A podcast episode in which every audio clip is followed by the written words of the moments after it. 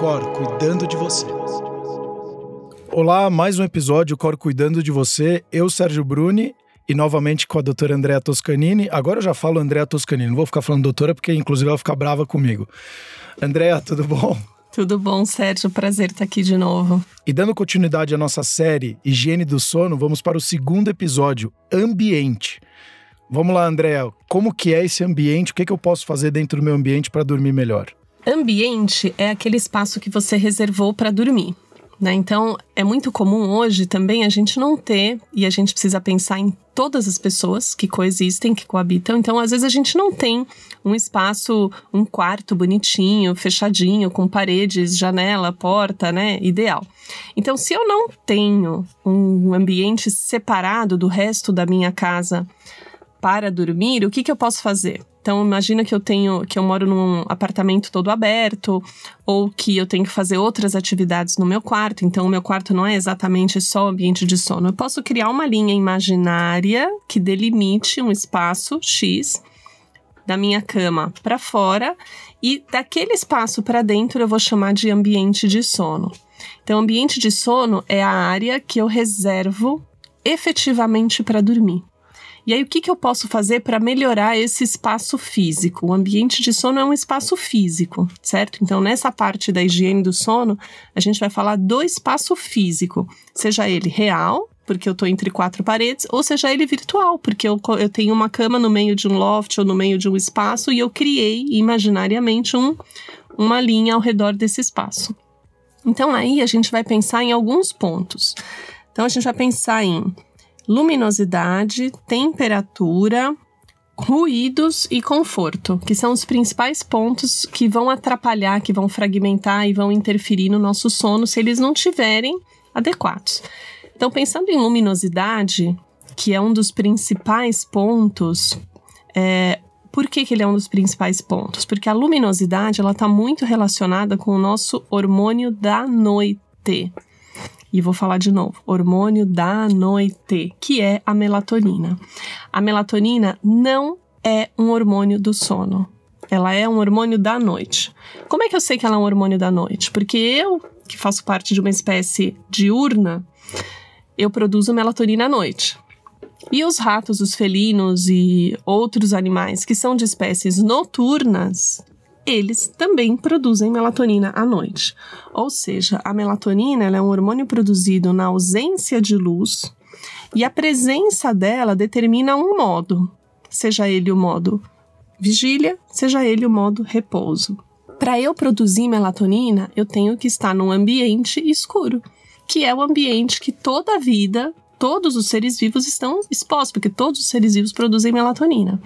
O que está acontecendo? Eu estou clareando a noite, né? Então, se às vezes a gente abre a janela do nosso apartamento meia-noite e uma da manhã, a gente vê muita luz. Então, eu não estou mais num ambiente tão escuro. Então, o que, que eu preciso fazer? eu preciso voltar a dormir num ambiente escuro para quê? Para poder produzir melatonina, que é o hormônio que vai colocar o meu organismo no modo sono. Por quê? Porque eu sou uma espécie diurna, então à noite eu tenho que dormir.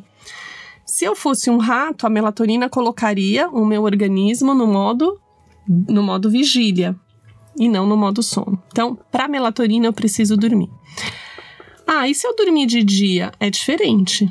Dormir na luz e dormir no escuro é diferente, porque eu tô dormindo com melatonina e sem melatonina. E a melatonina ela é gatilho para uma série de reações e de produção de hormônios e outras funções que acontecem à noite. Então, controlar a luminosidade do quarto é muito importante.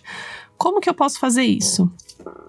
Às vezes, simplesmente fechando a porta às vezes colocando uma cortina blackout.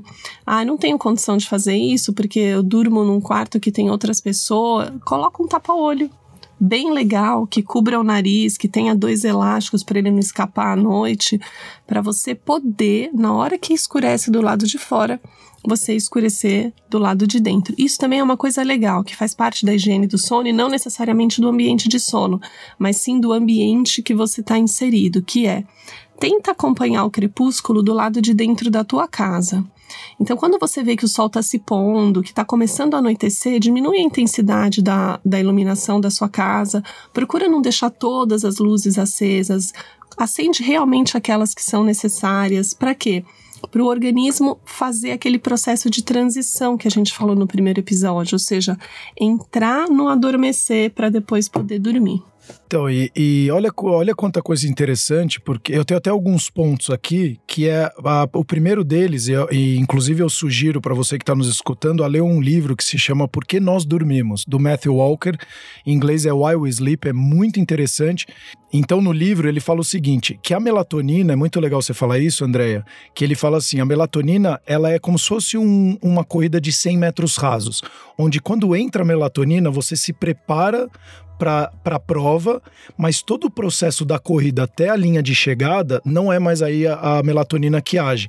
Ela age muito mais para o corpo se preparar para dormir e todo o processo depois pós-melatonina, vamos falar assim, ele aí já é uma coisa que não, não, não entra mais a melatonina. Faz sentido isso? É, a melatonina, ela é um sinalizador. É, porque as pessoas hoje estão tomando desenfreado e achando não, que eu tomo melatonina e ah. eu apago. Então, vamos lá. A melatonina não é hipnótico. Então, a melatonina, você não vai tomar melatonina e vai dormir. O que que acontece, principalmente com as melatoninas que a gente compra fora do Brasil? Elas não são pura e exclusivamente melatoninas. Então, há alguns anos saiu um trabalho canadense mostrando que muita melatonina tem outras coisas que sim dão sono, desde relaxante muscular, antialérgico, às vezes até antidepressivo sedativo e até benzodiazepínico. Então, muito cuidado. Aqui no Brasil, se você mora no Brasil, você pode pedir para o seu médico prescrever melatonina. Existe e é liberada a melatonina prescrita no Brasil. Outra coisa, ah, é, vou tomar 10, 15, 20 miligramas de melatonina. Não. Quanto que eu produzo de melatonina? 0,1 miligrama por dia. Então veja só, para o meu organismo funcionar de uma maneira adequada, eu preciso de 0,1 miligrama de melatonina. Para que que eu quero tomar 10? Por quê? Tem alguma razão? Existem alguns grupos de pesquisadores que eles estudam a melatonina como cardioprotetor, como imunoprotetor. Aí é outra questão, é outra função. A gente está falando da melatonina como cronobiótico, do hormônio melatonina produzido naturalmente pelo meu organismo e que ele está intimamente relacionado com a sinalização dos nossos relógios biológicos. A gente chama oscilador interno. Então, a melatonina, ela, a ausência de melatonina e a presença de melatonina estão intimamente relacionadas com ativação e desativação de clock genes, que são os, os genes que vão falar para o meu organismo que horas são. Então, é, como é que o meu organismo sabe, por exemplo, que ele tem que produzir GH? Como é que ele sabe que são duas da manhã e que está na hora de produzir GH? Porque ele tem algumas moléculas temporizadoras que sinalizam que são duas horas da manhã. Então, ele sabe que são duas horas da manhã. Por que, que algumas pessoas sempre acordam na mesma hora? Ah, eu sou um reloginho, eu coloco o despertador seis e meia, seis e vinte e cinco eu acordo. Por quê? Porque existe um mecanismo temporizador no meu organismo que sabe que está na hora de acordar. E a melatonina ela é muito importante para dar o start nesse mecanismo temporizador. Então ela ativa aqueles clock genes importantes e esses clock genes é uma cascata enorme, sinalizadora.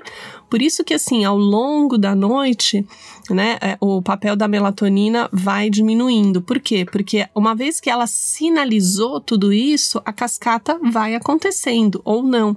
Se a gente atrasa a produção de melatonina, então se eu me exponho à luz, por exemplo, até uma, duas da manhã, e eu começo a entrar no escuro, eu começo a liberar melatonina três da manhã, eu atrasei a sinalização. Então, a, a melatonina é muito importante nesse processo inicial de sinalizar que está escuro, que está dormindo e que eu tenho que entrar no modo sono, que acontece à noite na minha espécie. É, e André, eu queria até te fazer uma pergunta em cima disso, porque hoje a gente está numa, numa época de suplementação, de medicalização, nem sei se existe essa palavra, mas tudo os shortcuts ou o corta-caminhos, né, para a gente conseguir ter algum benefício primário o mais rápido possível. Tô com dor de cabeça, tomo um remédio. Tô com fazendo exercício, vou tomar um suplemento para aumentar ainda mais a minha performance. E eu tenho visto que vários hormônios e várias suplementações, se você começa a tomar sem uma prescrição, você diminui a produção. A melatonina é a mesma coisa, porque se eu ficar tomando todos os dias, eu acabo o meu corpo falando, ó, oh, eu não tenho essa necessidade, então, já que eu estou recebendo o externo, eu vou diminuir um pouquinho a produção. Isso é muito comum quando a gente fala em hormônios, né? É o nosso feedback, positivo ou negativo, né? Então, por exemplo, na maioria dos hormônios é negativo. Então, tem uma glândula, que é a hipófise, ela sinaliza para outras glândulas, como, por exemplo, tiroide, ou glândulas que produzem hormônios sexuais, é, ou cortisol na suprarrenal, ela sinaliza que eu preciso produzir aquele hormônio. Então a glândula produz o hormônio. Quando esse hormônio atinge níveis séricos suficientes, a própria, a própria dose do hormônio sérica é um fator que vai inibir a hipófise de estimular a glândula a continuar produzindo hormônio. Né? Então, isso é um feedback negativo, ou seja, eu tenho uma, uma retrorregulação desse hormônio. Isso não acontece com a melatonina. Por quê? Porque a melatonina, a sinalização de produzir melatonina é a ausência de luz. Os níveis séricos de melatonina, eles não vão influenciar na produção da melatonina. Por quê? Porque a melatonina é um hormônio influenciado pela presença ou ausência de luz. Então, se eu tomo melatonina, isso não vai atrapalhar a minha produção endógena de melatonina. Porém, uma coisa muito importante da melatonina é a melatonina sempre tem que ser tomada de noite. Por quê? Porque ela é um hormônio do escuro. E eu sempre tenho que tomar melatonina na mesma hora. Por quê? Porque ela é um sinalizador do modo noite. Então, assim, se eu tomo melatonina em diferentes horários e se eu tomo melatonina, melatonina quando tá de dia, eu acabo atrapalhando toda a minha circuitaria e toda a ativação desses clock genes e de todos esses processos que vão acontecer e que são tão importantes para eu poder ter um sono de boa qualidade. Então, e aí entra a importância de comportamento, rituais, né? rotina. Rotina, exato. Exatamente. Então, assim, melatonina exógena por favor, prescrita por um médico. Você aqui que está escutando, é muito importante isso. Hoje a gente está tomando, a gente entrou numa fase de, como eu falei antes, de tomar as coisas sem ter informação e isso pode prejudicar e muito a sua saúde. Então, muito cuidado, que inclusive você que tem filhos em casa, e o exemplo vem também dos pais, se você está o tempo inteiro tomando coisas, o seu filho também está vendo isso.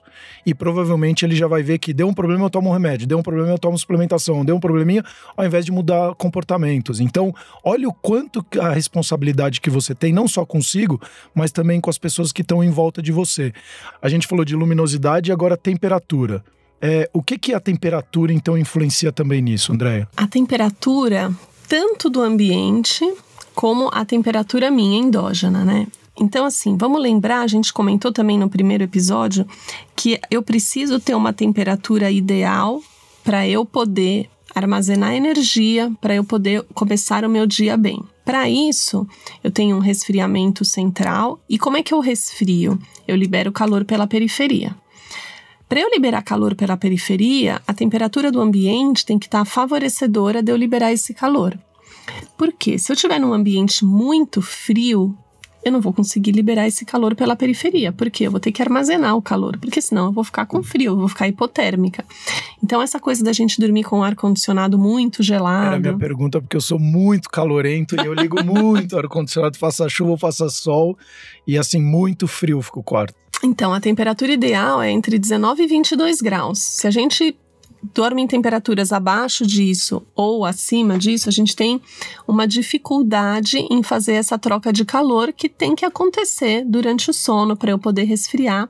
E aí, quando eu resfrio, é interessante porque alguns mecanismos e algumas funções eles são otimizados nessa temperatura. E essa temperatura só acontece no sono, então eu preciso dela, né? Eu preciso resfriar. É, então a gente tem um descenso noturno fisiológico da temperatura central. Se eu medir, né? Então os wearables, alguns deles medem a temperatura, mas aí a temperatura periférica, então é inverso. Então eu tenho um descenso diurno da temperatura. À noite a temperatura vai aumentar um pouquinho, justamente porque é o calor saindo para eu poder é, resfriar central. E aí, nesse ponto, o que, que é importante a gente pensar? E olha como às vezes uma coisa que a gente acha que é bobeira, não é. Eu preciso pensar que roupa que eu vou dormir. Né? Porque eu posso acordar e assim, eu tô falando, eu não estou falando de um período cruel que é o período da menopausa, peri e pós-menopausa, que a gente tem outras alterações termorregulatórias, mas que também podem ser otimizadas nesse período do sono, porque é uma fase muito difícil para a mulher, né? E, e os, os hot flashes, ou seja, esses calores que a gente tem, né? Essas ondas de calor que vêm à noite, elas fragmentam muito o sono e atrapalham, né? Então, o principal fator fragmentador do sono na mulher na menopausa é justamente uma alteração termorregulatória. Então, durante o período, e para os homens que obviamente não têm menopausa, cuidar dessa, dessa termorregulação é importante, porque frag sono fragmentado não é só aquele sono que você acordou no meio da noite. A gente tem muita fragmentação que não chega a um despertar completo, mas que também fragmenta ali o hipnograma e atrapalha a estrutura do sono. Às vezes, um sono muito fragmentado, ele não deixa você aprofundar, chegar naquela fase de sono de onda lenta que é importante, por exemplo, para a produção de hormônios. Então, assim, a gente tem que evitar a fragmentação do sono. Então, aí eu tenho que pensar qual é a roupa que eu vou dormir e qual é a roupa que eu vou colocar na minha cama, em função da temperatura do ambiente. Então, por exemplo, ah, eu quero colocar o ar-condicionado no 15 e quero colocar dois edredons de pena na minha cama, porque eu gosto. Vamos pensar se realmente é tão bom isso, né? Não é melhor então deixar a temperatura do ambiente um pouco mais alta e dormir com um pouco menos de roupa de cama? Né? Pensa a roupa que você vai colocar, por exemplo, precisa colocar um pijama de veludo de manga longa porque eu quero dormir. E aí outra coisa interessante é quando a gente compartilha o quarto, né? Quando a gente tem um parceiro é, ou uma parceira de cama e gostos diferentes, né? Então, meu marido é friorento, eu sou calorenta, meu marido gosta de dormir assim, eu gosto de dormir assado. Como é que a gente faz isso, né? Então, a gente tenta ver o que, que é um consenso maior. Ah, o ideal seria 19 e 22. Então, quem é mais calorento dorme de cueca e quem é mais friorento coloca um pijama, mas vamos tentar que a temperatura do ambiente seja uma temperatura propícia para eu poder facilitar esse processo termorregulatório que acontece à noite. Então, indo até para a terceira parte do, do, do, ambiente, aí a gente tem ruídos. E aí, eu, é, isso é muito legal, Andréia, porque hoje se fala muito né, dos aplicativos com meditações guiadas, é, e agora esses aplicativos estão também com trilhas sonoras ou então historinhas para você dormir. E aí o quanto que isso também impacta? Porque eu acredito que o som, ele deve deixar a gente atento. Tanto é que eu vejo o meu, meu cachorro, né? O tempo inteiro com a orelhinha assim, dá um barulhinho ele já acorda de novo. Então, provavelmente isso deve acontecer com a gente também. É, essa questão dos ruídos é muito interessante, né? Porque a gente tem sons, barulhos e ruídos, né? Então, é, o, que, que, é, o que, que é muito agradável e funciona? Essa questão do pré-sono, ou seja, durante o ritual do sono, você ouvir sons agradáveis, sons relaxantes. Então, é, essa coisa toda das histórias é muito interessante, dos relaxamentos, ou mesmo músicas que acabam é, favorecendo de fato, qual é o papel deles? É desviar a sua mente dos pensamentos e preocupações que ativam regiões corticais da vigília e não do sono. Então, o que, que eu estou fazendo? Eu estou desboicotando o meu cérebro, que eu boicoto na hora que eu vou deitar e fico pensando num monte de coisa que não é para eu pensar. Então, eles me ajudam a desviar essa atenção e, é, e aí eu me entrego. Né? Então, o papel deles é fazer com que você relaxe a mente e se entregue ao sono, porque aí ele aparece. Então, não é que a história faz você dormir. Não. A história desvia sua atenção, você não ativa aquelas regiões da vigília e o sono vem porque porque ele é uma necessidade, ele vai vir de todo jeito. E tem uma, um período, um tempo mínimo ou máximo, então, ah, vou escutar uma historinha de 5, 10 minutos ou 20 minutos, porque aí você pode colocar até um timer, né? Na... É, não é legal durante o sono eu ter o estímulo auditivo. Por quê? Porque eu posso atrapalhar, inclusive, processamento e consolidação de memória. Então, enquanto eu estou dormindo, é, eu estar tá ouvindo música ou ter uma história que vai ainda durar mais uma hora não é legal. Né? Então, o ideal, na verdade, não é a gente ouvir a história e dormir no meio dela. O ideal é a gente ouvir história para relaxar e ter a habilidade de, depois que ouviu a história, deitar na cama e dormir. Isso que é o ideal. E não levar a história para a cama. Por quê? Porque aí também a gente está criando um fator de associação. que também é um comportamento errado. Eu ir com um fone de ouvido, deitar na cama e dormir. Eu posso associar o meu sono ao fone de ouvido e o dia que ele quebrar eu não consigo dormir. Então, essa, essa parte de relaxar, de sons e música e tudo isso, é legal eu fazer aonde? No meu ritual pré-sono, certo? Que a gente vai falar também. Mas não quando eu tô na cama. E ainda nessa questão dos ruídos, a gente tem o famoso ruído branco, que todo mundo fala, né? O que, que é? Ah, vou dormir com o ventilador ligado.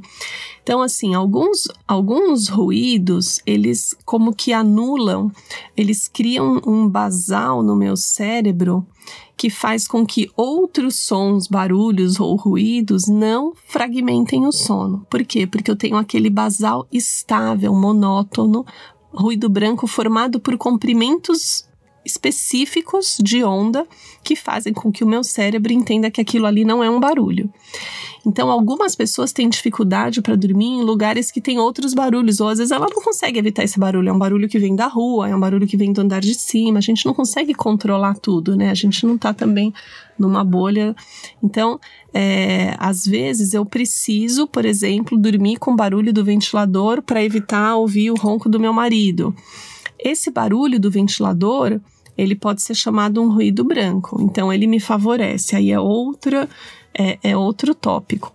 E também, né, uma medida muito prática é a gente usar o tampão de ouvido. Né? Às vezes a gente, a gente tem alguns moldados, alguns de cera que são mais confortáveis, que podem ser do formato do, do próprio ouvido e eles ajudam, abafam o som e evitam que a gente tenha esses micro despertares. Agora, uma coisa muito interessante é que, segunda metade da noite, todos temos uma propensão maior a responder e a perceber os estímulos do ambiente. Por quê? Segunda metade da noite é um sono mais leve, é o sono REM, então é um sono mais perto da vigília. Então, estamos mais propensos a despertar. Então, assim, ah, mas eu dormi até as três e das três às seis eu acordei quatro vezes. Você conseguiu voltar a dormir com facilidade? Tudo bem, é uma fase do sono que, se tiver mais barulho, você vai acordar mais mesmo. Né? Então, vamos entender também que não é um drama a gente acordar uma, duas vezes no meio da noite se a gente consegue voltar a dormir. Às vezes a gente acorda, se irrita e aí a irritação faz com que você não consiga voltar a dormir. É, então olha quanta informação importante para você não se desesperar, você entender o que de fato acontece no processo do seu sono, que consequentemente vai ter um impacto muito grande no seu dia. Para a gente até para o quarto e último ponto, dentro de ambiente, né, higiene do sono, a gente fala de conforto também. E aí, quem tem, quem não tem conforto, como que é essa história, Andréia? O conforto, ele é sempre dentro das possibilidades de cada um, né? O mais importante é a gente tentar evitar dor.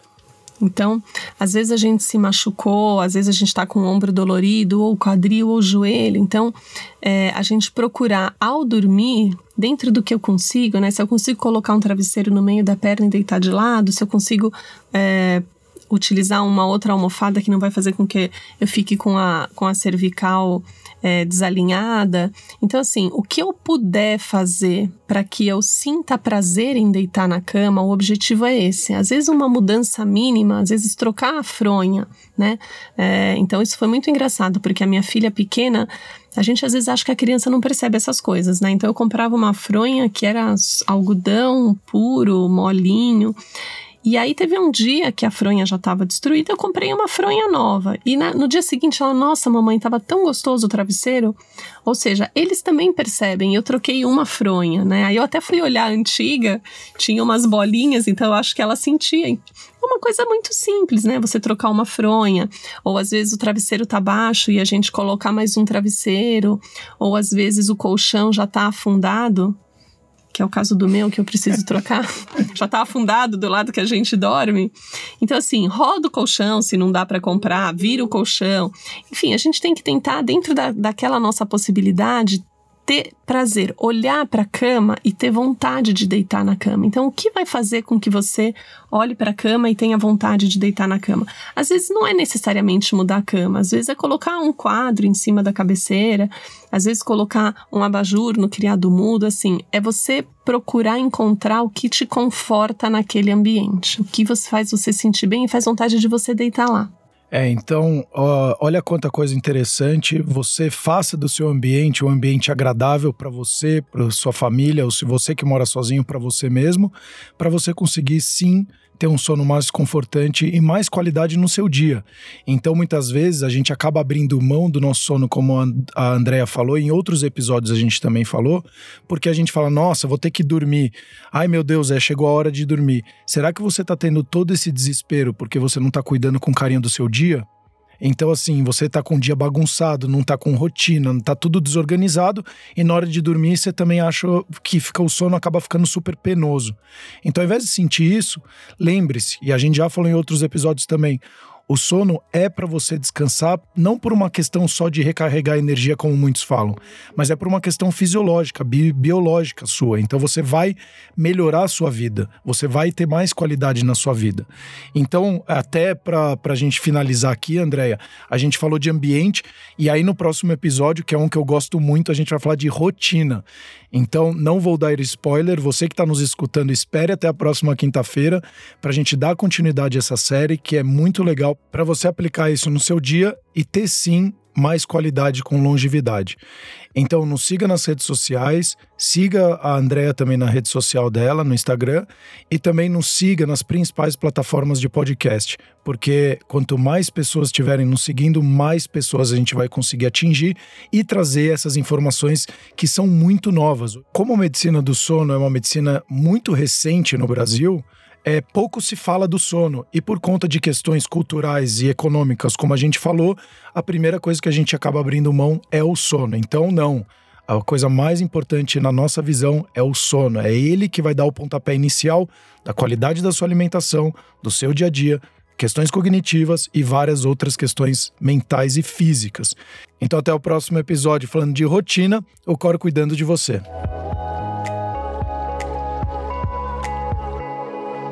Cor cuidando de você.